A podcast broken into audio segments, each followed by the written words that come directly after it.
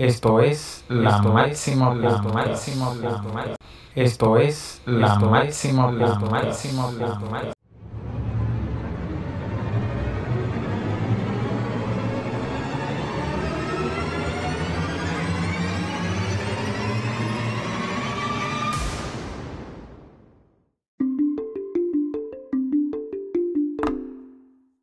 Bienvenidos amigos a un episodio más. Hoy hablaremos sobre las tensiones de pareja y para eso hemos invitado a la psicoterapeuta Cristina Rical, quien también es docente universitaria. Bienvenida. Muchísimas gracias Máximo. Eh, voy a aprovechar y me voy a presentar. Eh, yo sé que me presentaste, pero también presentarme yo. Sí. Yo soy Cristina Rical, psicóloga clínica y psicoterapeuta. Yo trabajo en el centro Art Counseling Academy eh, y también soy docente universitaria, soy docente de la Universidad Univer. Y, y, nada, feliz de estar aquí. Me encanta hacer este tipo de, de trabajos, de entrevistas, lives y eso. Muchísimas gracias por invitarme. Pero, ¿qué son las eh, tensiones de pareja? ¿Qué podremos decir que son las tensiones de pareja? Bueno, una tensión en sí eh, es un, un conflicto, una situación irresuelta que no está siendo dirigida, que no se le está poniendo atención entonces genera un estado de defensividad o de alerta entre dos personas o más, eh, y entonces, bueno, daña o, perturba una relación. ¿Y cuáles son las tensiones más habituales que se presentan en las parejas? Em, depende del tipo de pareja. Si es una pareja que tiene hijos, pues entonces, bueno, pero igual pareja, eh, anyways. Eh, va a haber un tema de hijos, de cómo educamos a los hijos, eh, con qué religión, si pertenecemos a religiones diferentes, eh, un tema de dinero. Hay veces que el tema de roles de género se convierte en un problema, en quién debe mantenerse en casa, quién debe de realizar ciertas responsabilidades de la casa, quién tiene la razón. Hay gente que... Y bueno, hay gente que no, entonces da mucho en las relaciones, una necesidad de sentir que gané y tengo la razón y no todas las batallas se, se pelean y se ganan. Eh, y también los intentos de cambiar al otro, que es algo sumamente habitual que se da. Nosotros tendemos a creer que para que algo funcione, el que tiene que cambiar es el otro, y no. Si tú tienes una relación, tú estás metido en esa relación. Si tú necesitas que cambie, tú tienes que cambiar también. Entonces esa guerra, esa lucha de poder ahí también es muy usual que se dé en las relaciones de pareja. Y también el hecho de que hay personas que no entienden o no asumen que como pareja tienen a una persona diferente a ellos. Y eso, para que las tensiones disminuyan, debe de la persona asimilarlo. Porque si no lo asimila, siempre estará en conflicto. Exactamente, o sea, la tensión es completamente normal. O sea, donde hay dos, eventualmente va a haber un conflicto precisamente por eso, porque es que las relaciones están compuestas por personas, las personas somos complicadísimas. Eso es mentira, de que, somos simples, no. Nosotros somos sumamente complicados.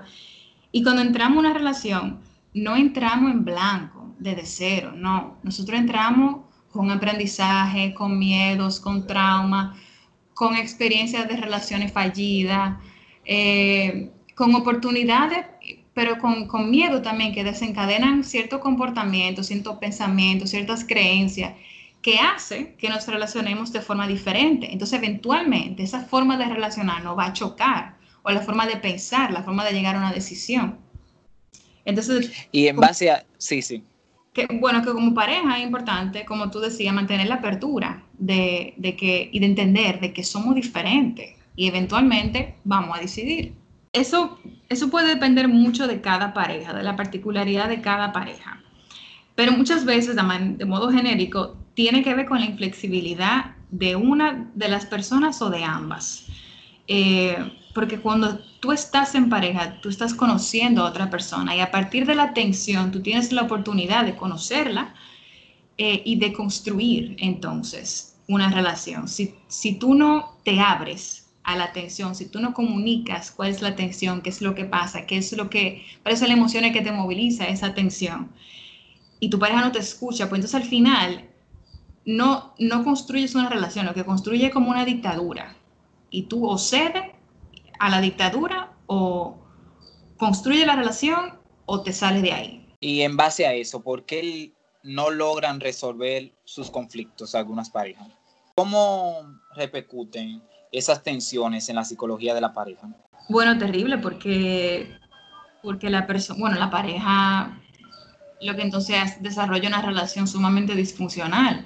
Mira, por ejemplo, hay parejas o personas que evitan el conflicto, evitan la tensión, como que no le gusta, le da miedo. Y lo que hacen es que cada vez que surge una tensión o una situación de conflicto, uno de los dos cede y esa dinámica se establece en el que esa persona siempre cede, siempre cede, siempre cede. Y esa persona entonces se carga emocionalmente. Eso es básicamente un suicidio simbólico, porque constantemente yo estoy dejando de priorizar mis emociones, mis sentimientos, lo que yo pienso, mi postura, con tal de que de complacer al otro. Entonces yo me voy anulando una y otra vez y el otro entiende que lo que tiene que hacer es anularme. Y el día en el que está anulado se desborda emocionalmente porque ya no aguanta más. Pues entonces, lo que aparenta es que ahora hay que surgir el conflicto, porque ahora es que hay un rebelde. Y no, hace rato que hay problema en esa relación, en esa dinámica. Y ahora por fin eh, la persona que está sobrecargada se está quejando. Pero tienen rato teniendo problemas, tienen rato manteniendo una, una relación disfuncional. Y muchas veces eso no se queda ahí nada más. Esa persona que aprende a anularse dentro de una relación, aprende a anularse en todos los aspectos de su vida. Eh, otra, otra cosa que puede pasar en las relaciones de pareja es que usen la atención eh, como modo de relacionarse, lo, lo cual bien, como te digo, conflictivo. Si tienen hijos es peor, porque entonces los hijos entienden o encuentran confort en la zona de caos en la zona de tensión, en lugar de asumir esto como una alerta. Entonces hay personas que lo que hacen es que generan la tensión para relacionarse. Y eso es sumamente disfuncional. También creo que una tensión de pareja que es muy habitual es la infidelidad imaginaria que crea uno de los dos, como para mantener esa tensión siempre. Sí, em, hay personas que les gusta sentirse em, deseadas eh, y pueden, como, ¿cómo se dice? Como si fuera jugar con personas del sexo opuesto para generar tensión en su pareja y generar unos celos, eh, que en este caso no, no van a ser imaginarios, porque están jugando con esa otra persona, para que esa persona active entonces los celos y el otro se sienta eh, como deseado. Eso tiende a ser la persona narcisista que hacen eso. Eh, también genera tensión, tú sabes que ahora que tú hablas de, infidelidad, cuando la pareja no tiene claro qué es infidelidad y qué es lealtad. Eh, y cuando empieza una infidelidad. Por ejemplo, hay parejas que entienden que la infidelidad es tener relaciones con otra persona. Pero hay otra persona que dice, no, la infidelidad empieza desde que tú empiezas a relacionarte con esa persona que te llevó a tener la relación sexual toda, toda esa parte del coqueteo, de como que tocar esas aguas a ver qué pasa. Eh, y entonces hay quienes se manejan así, entendiendo que no están siendo infieles, y una pareja entonces que lo que está es celosa, molesta y vuelta loca, con una tensión inimaginable, porque sabe lo que la pareja está haciendo y no está reconociendo las emociones de, de esta otra. Y que también a las personas en las relaciones siempre hay una que le gusta mantener el poder. Y cuando pierde ese grado de poder se siente frustrada y arremete ya sea psicológica o físicamente contra su pareja. Sí, puede ser. No se, no se tiene que dar siempre. Eh, pero sí, hay una, hay una lucha de poder que se puede dar. Las relaciones tienden a tener lucha de poder.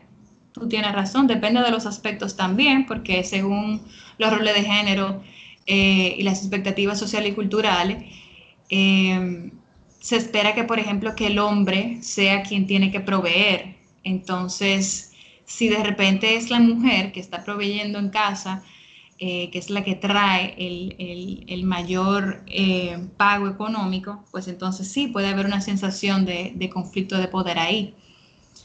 Eh, pero no necesariamente tiene que llegar a, la agresión física, pero sí a una nueva tensión o a otra forma de, de generar tensión. Y yo habitualmente, al principio hablamos de el dinero y los gastos. Yo habitualmente veo que muchos hombres se quejan que algo que genera tensión en su pareja es cuando ellos asumen que su pareja, en este caso la mujer, cobra o lleva más dinero que él a la casa. Eso también genera una tensión en el hombre o en la pareja más bien.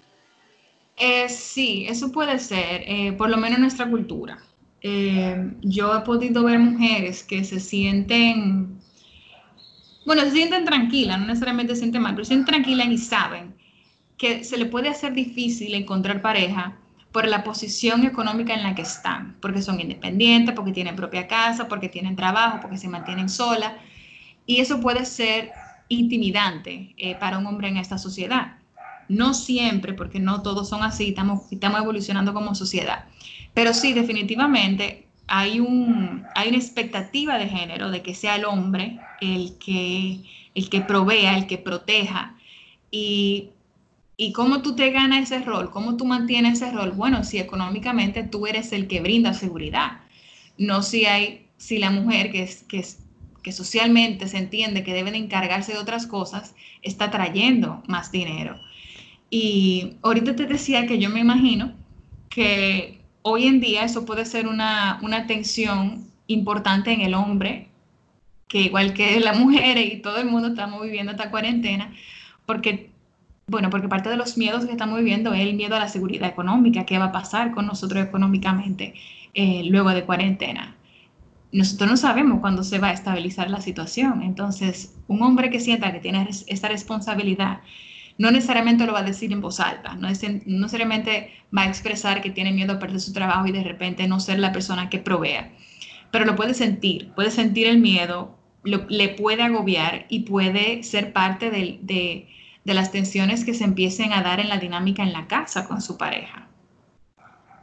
Y que también, aunque la pareja no hable de esas tensiones o crea que, ah, pero ella no me lo contó, no me lo dijo, se puede ver en el hecho de establecer las relaciones sexuales, porque ahora el hombre tiene disfunciones sexuales y la mujer ya no tiene tanto líbido de la relación. ¿Cómo así? Eh, dime eso de nuevo.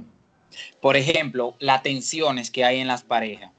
Por ejemplo, ellos no nos hablan del conflicto, del problema que tienen, pero se puede ver que eso, esa tensión está generando problemas en su psique, en su, ah, en su mente, que se puede ver que en sus relaciones sexuales ya el hombre tiene difusiones sexuales o la mujer ya ni líbido tiene con relación a esa pareja. Sí, eh, en eso que tú decías de la situación de poder, eh, y, de, y, de, proveer, sí, si el hombre siente que pierde su rol eh, y siente que entonces la mujer le supera en ese sentido, es como si sintiera que la relación se convierte en vertical y que él está debajo. Entonces, no, no va a tener eh, excitación por, por su esposa o, o, por su novia, la pareja, no sé, que le está superando en ese momento en cuanto al rol que él entiende que tiene que tener. ¿Y a qué se debe, Cristina, que cuando dos personas terminan una relación conflictiva siempre terminen como enemigos? Que no se quieren ver ni en pintura. eso, eh, bueno, eso puede, puede tener que ver con la forma en la que termina la relación, eh, porque, y la, y la, la madurez emocional de cada quien. Eh, hay personas que no manejan, que le da como una angustia de separación, de separarse de alguien ¿Qué hace entonces? Que, ¿Qué te digo? Como que le hace actuar como si tú tuvieras mucho miedo, mucho miedo. Y cuando tú tienes miedo, tú actúas de forma loquísima, porque tú lo que quieres es protegerte. Eh, ya sea insultando a esa persona, eh, protegerte en el sentido de que de no sentirte abandonado en este sentido, de que no fuiste tú, no fue tu culpa, de que es el otro. Entonces tú proyectas en el otro tus miedos, insultándole, haciéndole la vida imposible, eh, proyectando el pique que te generó muchas veces en las parejas, la gente, las personas por no, por no comunicar sus necesidades o las cosas que le gustaría que mejoren, lo que hace es que como que aguantan. Yo te aguanto esto, yo te aguanto aquello. Entonces, a la persona que aguantó, si la dejan, explota de una manera desproporcionada. Pero esa persona nadie le dijo que aguantara, esa persona lo decidió. Entonces, si la relación no se vivió de forma funcional, cuando se separa, es muy probable que se separe así, de forma explosiva, de que ya yo no quiero saber de ti, después de todo lo que yo aguanté, mira cómo tú me terminas dejando, como si yo me mereciera por haberte aguantado, eh, seguir aguantándote básicamente la vida entera.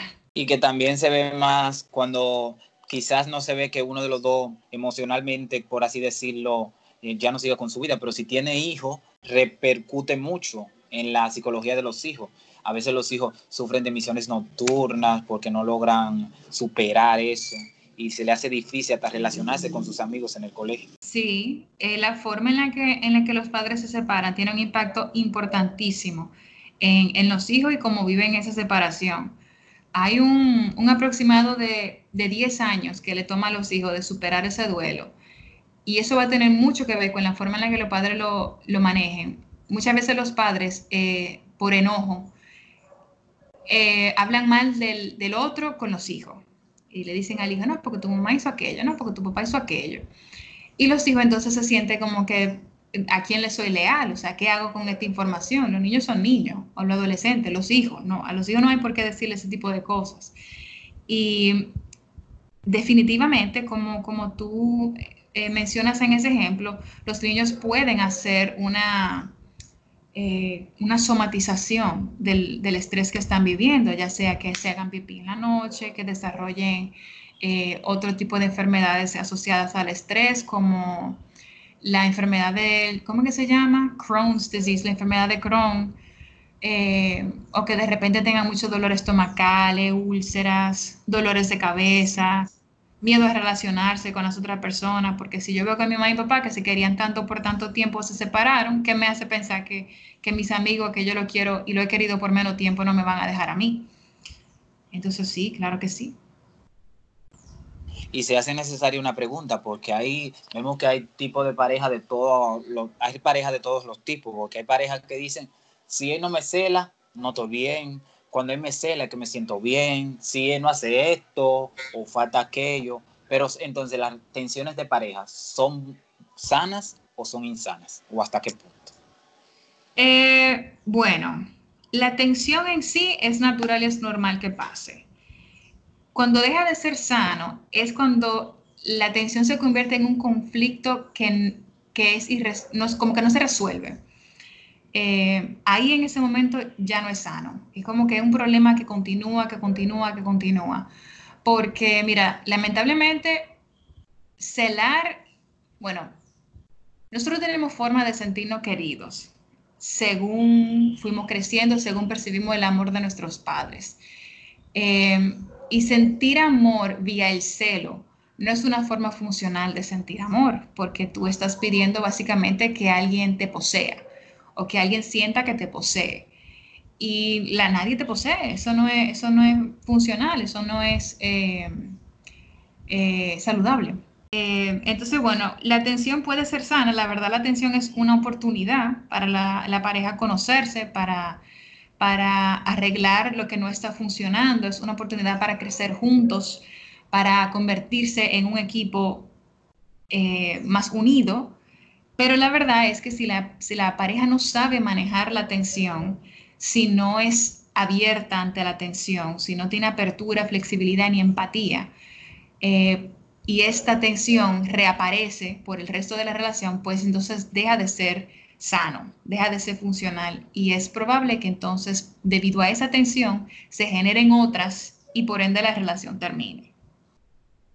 Y que a veces la persona tiene un concepto errado de por qué tener una pareja, porque hay personas que dicen, para no quedarme solo, yo voy a estar con el primer loco, la primera loca que aparezca. Pero la persona, si tú te, estás viendo a una persona para conocerle, tú quieres ser su pareja, tú ves cómo se trata a sus amistades, cómo se trata a su familia, a su madre, y eso te da iniciativa, puede ser posiblemente buena pareja, pero si tú ves que tienes conflicto con amigos, familia, con una pareja, más conflicto va a tener porque son personas diferentes que nunca se han conocido, nunca han estado juntos en un espacio por mucho tiempo. Entonces hay que ver todo eso. Claro que sí. Y una persona que quiere tener pareja por tener pareja, probablemente aguante mucho, porque el, el objetivo ni siquiera es enamorarse ni compartir con una persona, es simplemente o no sentirse solo, o que lo saquen de su casa, o, o tener la oportunidad de tener otro estilo de vida, tú sabes, la, la, prioridad deja de ser tener una pareja, sino cualquier otra cosa. O sea, sí, vas, vas a tener la, pareja, tener la pareja y mantenerla, pero, pero para evitar eh, una sensación de soledad, para evitar un estilo de vida que no me gusta, eh, para no tener que, esforzarme yo en, quererme yo, ¿me entiendes? Eh, y entonces eso, eso tampoco es muy funcional ni saludable.